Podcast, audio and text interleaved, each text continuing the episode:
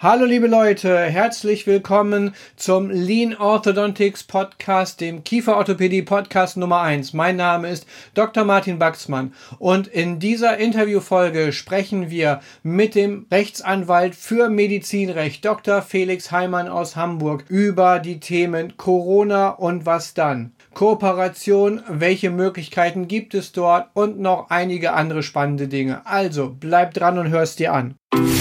Listening to Dr. Baxman's Lean Orthodontics. Simply everything that makes you even more successful in orthodontics and practice management. Dr. Baxman is a speaker, Amazon bestseller author, and multi entrepreneur. Now he takes all that knowledge and brings it to you in one podcast. This is Dr. Baxman's Lean Orthodontics.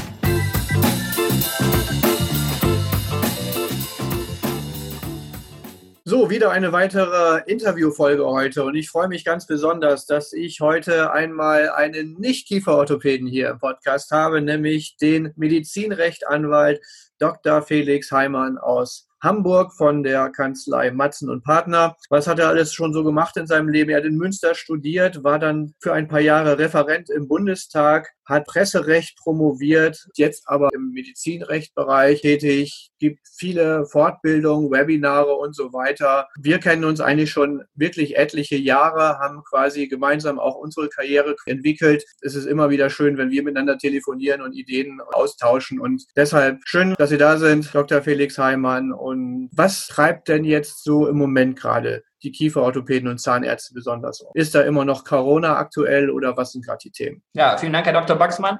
Ich freue mich auch sehr, dass ich hier zu Gast bei Ihrem Podcast sein darf heute. Seit Beginn meiner Tätigkeit als Anwalt vertrete ich ausschließlich niedergelassene Ärzte und Zahnärzte bei allem, was denen eben im beruflichen Leben ähm, so begegnet. Und ich würde sagen, so 70 Prozent meiner Mandanten sind ähm, Zahnärzte und eben auch Kieferorthopäden. Und da muss man sagen, im Moment ist es schon noch so, dass wir die, sagen wir mal, Ausläufer von Corona noch in der Beratung drin haben. Vor ein paar Monaten war es natürlich vor allem das Kurzarbeitergeld und wie man das beantragen kann, was da die rechtlichen Voraussetzungen sind, Rettungsschirm. Dann gab es die Frage, was ist denn mit Mieten, muss ich die zahlen? Ähm, da gab, ging ja auch durch die Presse immer durchaus mal Gerücht, dass man die gar nicht zahlen muss. Das ist immer noch am Rande so ein Thema. Das ist nämlich falsch, sondern man kann nur nicht gekündigt werden, wenn man die Mieten jetzt nicht zahlt und auch nur, wenn man sie wegen Corona nicht zahlt und muss sie aber trotzdem dann eben zahlen. Ich glaube, Juni 2022 war das auf, ähm, dass man nicht mehr gekündigt werden kann und die sind weiterhin fällig. Und deswegen ist es auch so, dass man auch als Unternehmer neun Prozent Verzugszins über den Basiszins zahlen muss. Also das ist sagen wir mal, ein populärer Rechtsirrtum. Das wird jetzt aber weniger, was im Moment, sagen wir mal, noch an Corona-Auswirkungen bei uns in der Beratung zu spüren ist, ist vor allem, was haben wir aus der Krise gelernt? Also was ähm, müssen wir oder können wir für die Zukunft besser machen in unseren rechtlichen Gestaltungen, damit wir, falls nochmal sowas kommt oder eine zweite Welle, da besser aufgestellt sind. Und das sind eigentlich zwei Punkte. Das eine ist im arbeitsrechtlichen Bereich, wenn wir Arbeitsverträge gestalten, haben wir auch in der Vergangenheit schon in unseren Vorschlägen eigentlich immer die Möglichkeit drin gehabt, dass der Arbeitgeber Kurzarbeit anordnen kann. Da haben mich dann die Mandanten immer gefragt, warum ich denn so einen Quatsch da reinschreibe, wie denn ein Zahnarzt Kurzarbeit machen kann. Da habe ich gesagt, ja, also ich bin jetzt kein Orakel, aber das ist einfach so eine zusätzliche Sache. Dann ist man auf Nummer sicher, falls mal irgendwas ist ähm, dass warum auch immer die Patienten wegbrechen. Und jetzt haben wir eben so eine Situation. Das heißt, das ist eine Sache, die sicherlich in allen Arbeitsverträgen in Zukunft ähm, drin sein wird, weil jetzt eben alle wissen, das kann zum Problem werden und auch einige im eigenen Leib erfahren haben, dass es durchaus schwierig ist, mit den Mitarbeitern eine zusätzliche Vereinbarung zu schaffen, um eben die Voraussetzungen für Kurzarbeitergeld und eine Kurzarbeit zu haben. Das ist also Punkt eins arbeitsrechtlich. Punkt zwei, ähm, Schwerpunkt meiner anwaltlichen Tätigkeit sind ähm, vor allem Praxiskäufe, Praxisverkäufe, MVZ-Gründungen, Zusammenschlüsse, auch leider immer wieder Trennungen von Berufsausbildungsgemeinschaften, Praxisgemeinschaften. Und gerade in diesem Bereich des äh, Praxiskaufs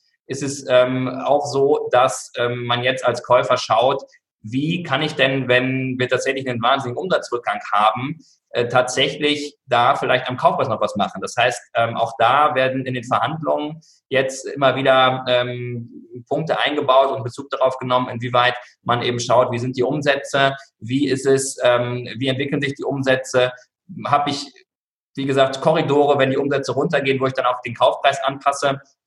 Wobei das jetzt im zahnärztlichen kieferorthopädischen Bereich aufgrund der Abrechnungssystematik bei Ihnen weniger relevant ist als bei den Ärzten, weil sie ja nicht aufsetzen auf das Vorjahresquartal. Insofern ist es da in den Verhandlungen so, dass man sagen muss, für die Zahnärzte, für die Kieferorthopäden ist es in den meisten Fällen gar nicht so schlecht, wenn jetzt vor der Praxisübergabe die Patientenzahlen ein bisschen runtergegangen sind, aufgrund eben eines solchen Ereignisses wie Corona, denn da sind die Bestellbücher voll und es ist ja nicht so, dass die dann irgendwo anders hingehen, was in der Vergangenheit immer das Problem war, wenn man so Umsatzkorridore, Umsatzschwellen eingebaut hat, dass die gar nicht mehr da sind, sondern die können ja gerade dann nirgendwo hingehen und deswegen, ähm, wie gesagt, ist es dann für den Übernehmer vielleicht gar nicht so schlecht, weil er dann ähm, ein volles Bestellbuch hat, nachdem er die Praxis übernimmt, nachdem die Krise vorbei ist. Aber das ist auf jeden Fall was, was jetzt in den Verhandlungen, wie gesagt, bei Praxisübernahmen ähm, durch die Erfahrungen, die jetzt gemacht worden sind in der Corona-Krise, auf jeden Fall immer ein großes Thema ist. Das ist schon mal ganz interessante Information nochmal, auch für wer weiß, was noch kommt. Nichtsdestotrotz würde ich ganz gerne das Thema Corona damit dann auch abschließen. Das ist in so vielen Medien jetzt schon gewesen und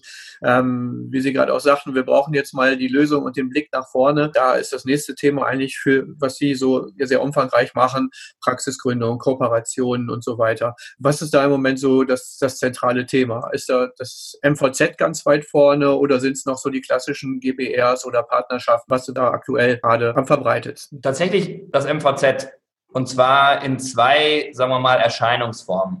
Das eine ist ähm, eben das MVZ, indem man sich einen Investor dazu holt, also eine Private Equity Gesellschaft. Das haben wir ja seit so sagen wir mal drei, vier Jahren, seit die Möglichkeit besteht, auch für Zahnärzte MVZs zu gründen, weil die vorher von allen außer Bayern geforderte fachübergreifende Tätigkeit. Also fachübergreifende Tätigkeit wurde überall gefordert, aber Bayern waren vorher die einzigen, die gesagt haben, für uns reichen auch verschiedene zahnärztliche Schwerpunkte als fachübergreifende Tätigkeit. Deswegen konnten da Zahnärzte und Kieferorthopäden ähm, gemeinsam dann äh, eben da schon immer MVZs gründen. In allen anderen Bundesländern wurde gesagt, nein, Zahnarzt ist Zahnarzt und ähm, für fachübergreifend brauchen wir noch eine andere Facharztgruppe, also irgendwelche Humanmediziner.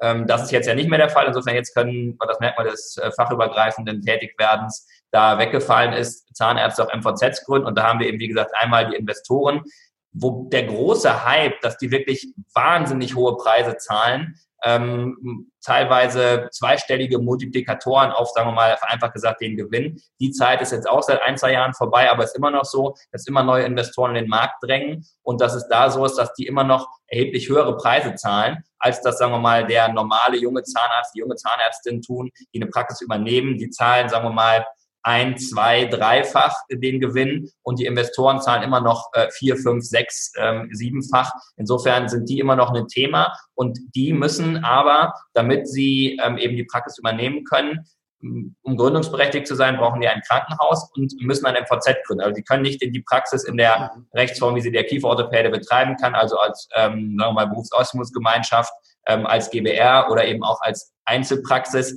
ähm, betreiben, sondern die brauchen eben so eine Rechtsform der GmbH und die brauchen ein MVZ, das gegründet werden muss. Und ähm, deswegen sind MVZs immer noch ein großes Thema. Ähm, zum Zweiten sind MVZs auch ein großes Thema immer noch für die Kieferorthopäden, die wirklich als Unternehmer ähm, investieren wollen, die mehrere Praxen kaufen und betreiben wollen und die auch mit Angestellten Zahnärzten, Kieferorthopäden betreiben wollen. Das ist für die ein sehr großer Vorteil, dass das zahnärztliche MVZ möglich ist, denn in der Vergangenheit war es ja so, wenn ich einen Angestellten haben wollte in meiner Praxis, war das kein Problem. Früher durfte man ja zwei, inzwischen sind es bis zu vier, nachdem der Bundesmantelvertrag Zahnärzte geändert worden ist, ähm, Angestellte haben. Aber was immer ein Problem war und auch immer noch ist, ähm, ist die Tatsache, wenn man mehrere Standorte haben möchte als innovations- und investitionsfreudiger Kieferorthopäde, dann ist es so, dass in den meisten Bundesländern, gerade in den Ballungsgebieten wie bei Ihnen im Raum Düsseldorf, wie bei uns im Raum Hamburg oder wie ähm, auch eben, sagen wir mal, in den großen Städten und drumherum, die ähm, Kassen, Zahnärztlichen Vereinigungen und die Zulassungsausschüsse sagen, nee, nee, wir genehmigen keine Zweigpraxen ähm, und also keinen zweiten Standort, weil ähm, die Voraussetzungen rechtlich dafür sind, dass ähm, einmal die Versorgung am Hauptsitz nicht ähm, verschlechtert wird, kein Problem, aber dass die Versorgung verbessert wird am Standort der Zweigpraxis. Und da sagen eben alle, nee, wenn wir schon eine Überversorgung haben, dann können wir keine Verbesserung haben. Also genehmigen wir keine Zweigpraxen. Könnte sich in Zukunft ein bisschen ändern, weil mit dem TSVG ist ein, neuer Drive ins Gesetz reingekommen, dass man sagt, okay, wenn da vorher schon eine andere Praxis war, dann kann das auch, wie das bei den Ärzten schon immer der Fall war, wo wir die Zulassungsbeschränkungen haben, kann das auch eine Versorgungsverbesserung sein. Aber das ist in der Praxis jetzt noch nicht so zum Tragen gekommen. Da ist eben, wie gesagt, eher das Problem, dass man die Zweigpraxis nicht bekommt. Und dann braucht man eben einen Partner, ähm, um eine Berufsausbildungsgemeinschaft überörtlich zu gründen. Und wenn man den nicht hat, sondern eben tatsächlich mit Angestellten arbeiten will, was ja der Trend ist, ähm, dass immer mehr eben nicht selbstständig tätig sein wollen, sondern nur als Angestellte, hatte man eben ein Problem. Und das ist jetzt eben immer wunderbar zu lösen, wenn man MVZs gründet. Man ist ja als Zahnarzt, als Kieferorthopäde gründungsberechtigt und kann so viele MVZs gründen, überall, wo man möchte in Deutschland. Das heißt, im Zweifel ähm, ist es so, man betreibt seine Einzelzahnarztpraxis weiter, gründet MVZs an den Standorten, die man weiter betreiben möchte, ist dann, kann da alleiniger Gesellschafter sein als Gründungsberechtigter, gründet auch eine GmbH und kann die auch im Rahmen einer überörtlichen Berufsausbildungsgemeinschaft eben verbinden. Und so ist es dann eben, wie gesagt, auch da für den ähm, innovativen und unternehmerisch tätigen, sagen wir mal, Einzelzahnarzt, Einzelkieferorthopäden so, dass die MVZ-Gründung ein Riesenthema ist, weil das eben enorme Flexibilität gibt und man damit eben wirklich sehr gut wachsen kann, was vorher nicht möglich war. Nichtsdestotrotz Nichtsdestotrotz gibt es ja aber auch immer noch die klassische Praxisgemeinschaft oder Gemeinschaftspraxis in, in verschiedensten Formen. Wird das auch so bleiben oder ändert sich da was? Ist da tatsächlich ein Trend erkennbar, dass immer mehr in Richtung MVZs gehen oder ist es halt einfach nur, dass die, die schon immer größere Strukturen gründen wollten, jetzt einfach schneller auf den Zug der MVZs aufspringen? Ja, aus meiner Sicht im Moment ist es noch so, dass es eher das Letztere ist, weil in den Köpfen der Zahnärzte noch drin ist, das klassische Gemeinschaftspraxis, Praxisgemeinschaft als Kooperationsform. Und ähm, gerade wenn man nicht alleine tätig ist, sondern ähm, wenn man mit mehreren Partnern dann da gemeinsam tätig ist, ist es eben so, dass man das MVZ dann in den meisten Fällen nicht braucht, wenn man eben nicht mehr als diese vier angestellten Zahnärzte haben möchte und man dann sagt, okay, ich bin in der klassischen Berufsausbildungsgemeinschaft tätig, ich brauche auch keine GmbH, weil ähm, man kann eben nur als MVZ eine GmbH gründen, nicht als Berufsausbildungsgemeinschaft, sondern ich habe eine ganz normale Gesellschaft bürgerlichen Rechts. Da bin ich auch flexibel, da muss ich auch nicht irgendwie zum Notar. Da kann ich immer ähm, meinen Vertrag so weit ändern, wie ich das eben möchte mit meinem, mit meinem Partner. Ich brauche auch nicht mal, je nachdem, wie der Vertrag ausgestellt ist, eine Schriftform. Ich kann also sehr flexibel das Ganze so leben, die Kooperation, wie ich möchte. Und wie gesagt, es ist die klassische Kooperation. Und ähm, eine Zeit lang war es eben so, dass die MVZ gegründet wurden von denen, die mehr Zahnärzte anstellen wollten, als es eben nur äh, mit zwei Zahnärzten ging. Ähm, da gab es aber dann das Problem, ähm, gerade im Bereich Nordrhein, die waren da, waren da federführend ähm, oder waren eine der ähm, KZV, die gesagt haben, nee, man kann nur einen Vorwandsassistenten in einer MVZ GmbH haben, mhm. egal wie viele Zahnärzte dort tätig sind. Das ist jetzt inzwischen gekippt worden. Da gibt es ein Urteil vom Bundessozialgericht, dass auch in einer MVZ GmbH eben mehr Vorwandassistenten, so viele Zahnärzte, äh, also im Vertragszahnarzt im Bereich tätigen ähm, Zahnärzte da sind, so viele Vorwandsassistenten kann man auch haben. Das heißt, da gibt es jetzt nicht mehr ähm, da diesen Vorteil und deswegen kann man einfach immer individuell schauen und viele junge Kollegen, die sich neu zusammentun und das eben ähm, sozusagen gleichberechtigt gelernt haben und nebeneinander stehen haben seit Beginn ihrer beruflichen Tätigkeit. Die gucken, ähm, ob sie halt schon direkt mit dem MVZ starten. Aber es ist nicht so, dass man jetzt für die große Mehrheit der bestehenden zahnärztlichen Praxisgemeinschaften oder Gemeinschaftspraxen jetzt sagt, die haben einen großen Vorteil, wenn die einen MVZ gründen. Das heißt, für die ist es einfach nur ein Mehraufwand, der ja auch ähm, teuer ist, der Beratungskosten nach sich zieht, wo man sich mit beschäftigen muss und wo die einfach gar nichts für, von haben. Dann sollen die ähm, auch wirklich bestenfalls in der Gemeinschaftspraxis, Praxisgemeinschaft in der Rechtsform der GBR bleiben. Das habe ich auch öfter. Also ich habe viele Beratungen auch von bestehenden Praxen, die dann kommen oder mit denen ich spreche und sage, okay, ist es was ähm, oder ist es nichts? Und dann überlegt man gemeinsam auch mit dem Steuerberater, weil das hat ja auch eine gewisse steuerliche Implikation eine große steuerliche Implikation, die äh, gerade die GmbH-Gründung ähm, lohnt das, ins MVZ zu wechseln. Ich hatte eine Praxis, die haben es gemacht, die sind, ähm, die waren eine Berufsausbildungsgemeinschaft, dann sind sie ähm, in der Rechtsform der Gesellschaft bürgerlichen Rechts, dann haben sie das MVZ zu zweit in der Rechtsform äh, bürgerlichen äh, der Gesellschaft bürgerlichen Rechts gegründet, weil sie eben mehr Zahnärzte anstellen wollten. Dann wurde der Bundesmandelvertrag geändert, dann haben sie halt, äh, weil sie mehr Vorwärtsassistenten haben wollten, wieder zurückgeändert. Und jetzt sind sie aber auch weiter äh, die BAG, ähm, weil eben, wie gesagt, für die bringt das aktuell keinen Vorteil und da muss man auch nicht auf Teufel komm raus das ändern. Ein großes Problem, was Zahnärzte ja immer haben im Bereich Unternehmensgründung, wenn man es mal so sagen kann, ist ja fast immer noch so ein bisschen verpönt, das so zu benennen, obwohl es ja so ist, ähm, ist, dass sie keine Ahnung in BWL haben, keine Ahnung in Recht. Und da kommen dann auch natürlich solche Fragen, dass man sich als Existenzgründer vielleicht gar nicht so viele Gedanken darüber macht, was ist jetzt überhaupt eine gute Rechtsform. Und äh, automatisch rutscht man dann ja im Prinzip eigentlich immer, wenn man mit mehreren arbeitet, im ersten Schritt in die GBR. Aber es gibt ja auch verschiedene andere Möglichkeiten. Klar, die GmbH. Aber was bedeutet das überhaupt? Für viele, die wissen nicht mal, was der Unterschied zwischen einer juristischen und einer natürlichen Person. Aber auch, es gibt ja so moderne Konzepte wie die Partnerschaftsgesellschaft MBH. Vielleicht können Sie in so ein paar ganz kurzen Sätzen einmal äh, skizzieren? So, was sind so die Unterschiede GBR, Partnergesellschaft, Partnergesellschaft, MBH und GmbH? Gerne. Ähm, also die GBR ist die klassische eben Gesellschaft bürgerlichen Rechts, die man, wie Sie schon sagen, wenn man sich gar nicht damit beschäftigt, man gründet automatisch eine GBR. Ähm, weil man sich dann eben zusammentut mit einem gemeinsamen Zweck. Da sind auch im Gesetz, im BGB, ähm, es gibt, sind da gewisse Regularien für aufgestellt, wenn man nichts regelt. Aber da ist man eben am flexibelsten. Im Normalfall sind beide gleich oder je nachdem, wie viele sind, gleich beteiligt. Kann man aber auch ändern. Man hat eine gleiche Gewinnverteilung, jeder äh, macht die gleichen Beiträge und ähm, die ist auch rechtsfähig. Äh, das, wie gesagt, ist eben die klassische, einfachste Form. Ähm, es haften aber auch alle für alles. Das ist noch eine Sache, die bei den anderen ähm, Rechtsformen gewisse Vorteile bringt, dass man in der GBR haftet jeder ähm, für jegliche Schulden der GBR und zwar mit seinem Privatvermögen. Das heißt, wenn Sie mit einem Partner zusammen eine GBR haben und der andere ähm, Partner, ähm, keine Ahnung, äh, spielt wilde Sau und ähm, kauft für die GBR irgendwie, keine Ahnung, fünf Ferraris für 2,5 äh, Millionen Euro, dann haften Sie und zwar mit Ihrem Privatvermögen mit Haus und Hof dafür. Ähm, genauso wie wenn er einen Behandlungsfehler ähm, begeht, der jetzt nicht von der Versicherung gedeckt sein sollte, weil es keine Ahnung vorsätzlich ist. Das äh, liest man ja auch mal wieder in den Gazetten, dann gibt es irgendwie einen Zahnarzt, der zieht alle Zähne und ähm, dann haften sie da auch eben für den Kollegen mit. Das ist der große Vorteil der, da kommen wir zur zweiten Rechtsform, Partnerschaftsgesellschaft. In der Partnerschaftsgesellschaft ist es so, dass ähm, jeder im beruflichen Bereich nur haftet für die ähm, Behandlung, die er selber durchgeführt hat. Das heißt, da haben wir auf jeden Fall eine klare Abgrenzung der beruflichen Haftung. Haften Sie nicht mehr mit für Ihren, für Ihren Partner. Sie brauchen ähm, da eine Eintragung ins Partnerschaftsregister. Das heißt, da müssen Sie zum Notar. Und da können Sie, das ist eine wichtige Sache, gerade auch bei Auseinandersetzungen von ähm, Partnerschaftsgesellschaften, da müssen Sie Änderungen am Partnerschaftsvertrag schriftlich ähm, vornehmen. Bei der GBR können Sie, wenn Sie es nicht ausgeschlossen haben, äh, mit doppeltem Schriftform Erfordernis im Gesellschaftsvertrag, können Sie auch mündlich was ändern, auch in den Gesellschaftsversammlungen. Bei der Partnerschaftsgesellschaft geht es nur schriftlich. Das muss man da immer beachten, weil wie gesagt, großer Vorteil da ist die ähm, Haftungsbegrenzung. Dann die von Ihnen angesprochene Partnerschaftsgesellschaft mit beschränkter Berufshaftung ist nochmal eine Ecke besser, aber da muss ich Sie enttäuschen, das geht für Sie als Kieferorthopäden gar nicht. Wir als Anwälte sind das. Wir sind tatsächlich eine Partnerschaftsgesellschaft mit beschränkter Berufshaftung, aber es ist gesetzlich geregelt, dass man da in seinen ähm, sagen wir mal, Kammergesetzen, also in den berufsrechtlichen Regelungen, ähm, muss vorgesehen sein, dass man mit gewissen Mindestversicherungssummen sich dann sozusagen, sag ich mal, diese zusätzliche beschränkte Berufshaftung erkaufen kann.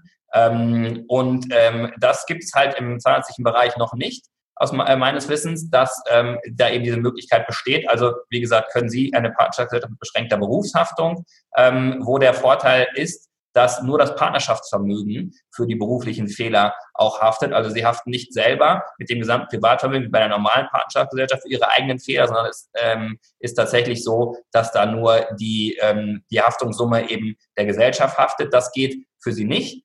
Ähm, insofern äh, wird vielleicht in Zukunft noch kommen, aber aktuell keine Möglichkeit. Die vierte von Ihnen angesprochene Rechtsform, die GmbH, die können Sie in der, sage ich mal, normalen Praxis nicht führen. Das ist eine ähm, keine Personengesellschaft, sondern eine Kapitalgesellschaft. Das heißt, da haften nicht die Personen, vereinfacht gesagt, sondern das Kapital. Das heißt, für die GmbH ist es so, wenn die GmbH, sag ich mal, Schulden macht, dann haftet da auch nur die GmbH und haftet nur die GmbH mit ihrem Vermögen. Die, das Mindeststammvermögen sind, äh, die Mindeststammerlage ist 25.000 Euro von einer GmbH. Die muss man erstmal nur hälftig einzahlen, 12.500 Euro. Man kann auch eine Sachgründung machen, wenn man die Praxis da einbringen möchte zur GmbH-Gründung, weil die Werte von der kieferorthopädischen Praxis sind im Normalfall über 25.000 Euro. Ist ein bisschen kompliziert, da kriegt man aber hin mit dem Steuerberater. Und dann hat man da diesen großen Haftungsvorteil. Der geht aber nur in ähm, der Rechtsform eben des MVZs.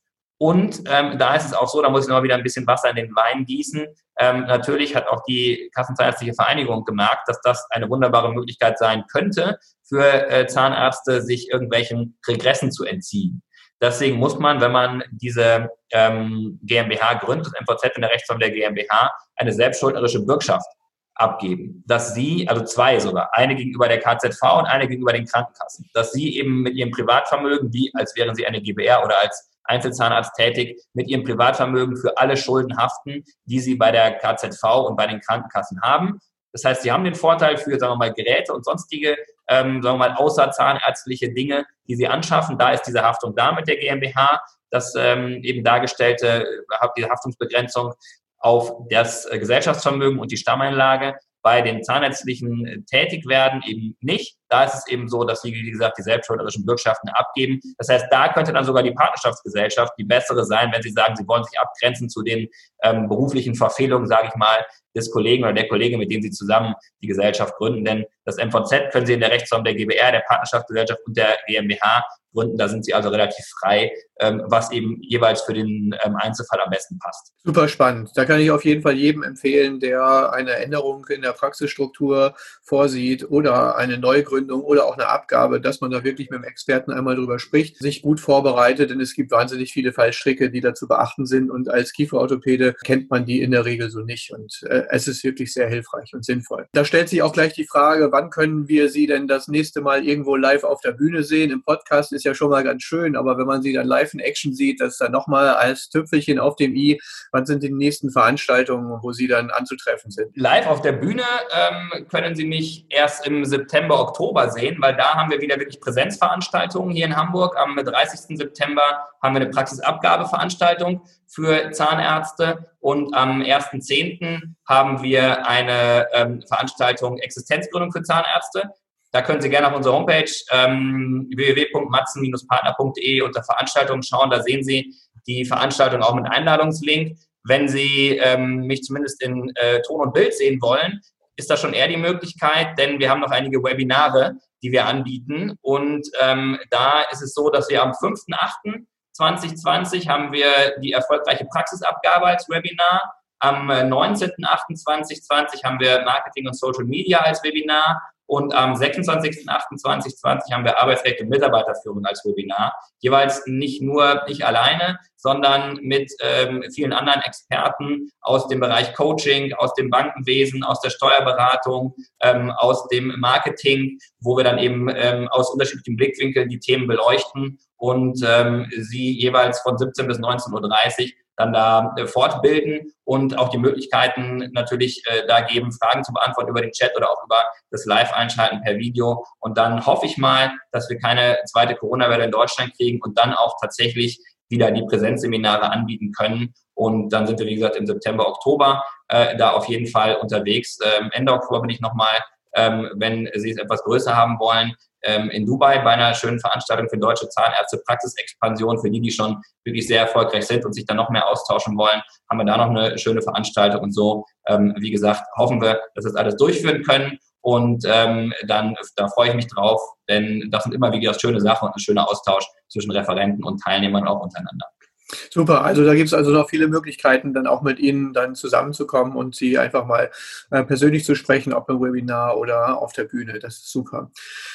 Vielen, vielen Dank auf jeden Fall einmal für die Bereitschaft, hier im Podcast zu sprechen. Ich freue mich schon drauf, dass wir vielleicht im Anschluss gleich noch diskutieren, eine weitere Möglichkeit nochmal zu finden. Denn es gibt so viele spannende weitere Themen, zum Beispiel der Gang zur KZV wäre so ein Thema. Wie bereite ich mich darauf vor? Wirtschaftlichkeitsprüfung und solche Dinge. Das ist ja etwas, was eigentlich in jeder Praxis irgendwann mal mindestens einmal vorkommt und was immer wieder so mit ein bisschen Nervosität verbunden ist. Und das auch zu Recht. Und da sollte man sich gut vorbereiten. Und da ist auch der Dr. Heimann super Ansprechpartner Partner und das hören wir uns vielleicht ein andermal dann an. Und jetzt heißt es für mich einfach nochmal vielen Dank, Dr. Heimann. Hat mir viel Spaß gemacht, war super informativ. Und für dich, lieben Zuhörer, weißt du genau, was jetzt kommt. Denk dran, immer schön weitersagen, abonnieren, fünf Sterne geben. Schön, dass du wieder dabei gewesen bist. Und das war wieder der Podcast von mir, Dr. Martin Baxmann und Lean Orthodontics. Ich freue mich, wenn du beim nächsten Mal wieder mit dabei bist. Bis dahin. Tschüss. Been listening to Dr. Baxman's Lean Orthodontics. Simply everything that makes you even more successful in orthodontics and practice management. Lean Orthodontics has made many people successful, and if you apply it consistently, it will help you too.